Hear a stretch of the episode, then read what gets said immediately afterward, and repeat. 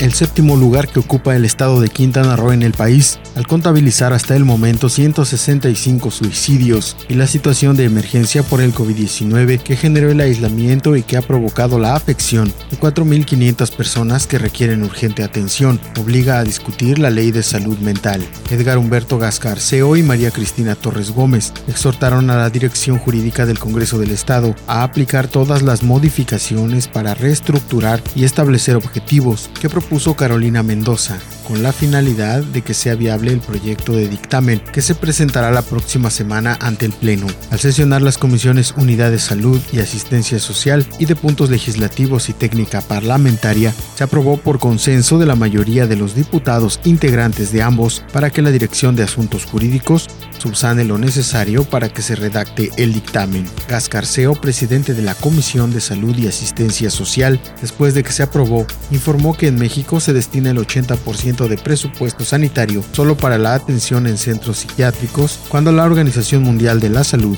propone sea entre el 5 y 10% del Producto Interno Bruto para salud mental. El diputado de Morena expresó que en Quintana Roo el 80% de jóvenes entre 20 y 32 años tienen tendencia las cuales se agravaron por la propagación de la pandemia del coronavirus.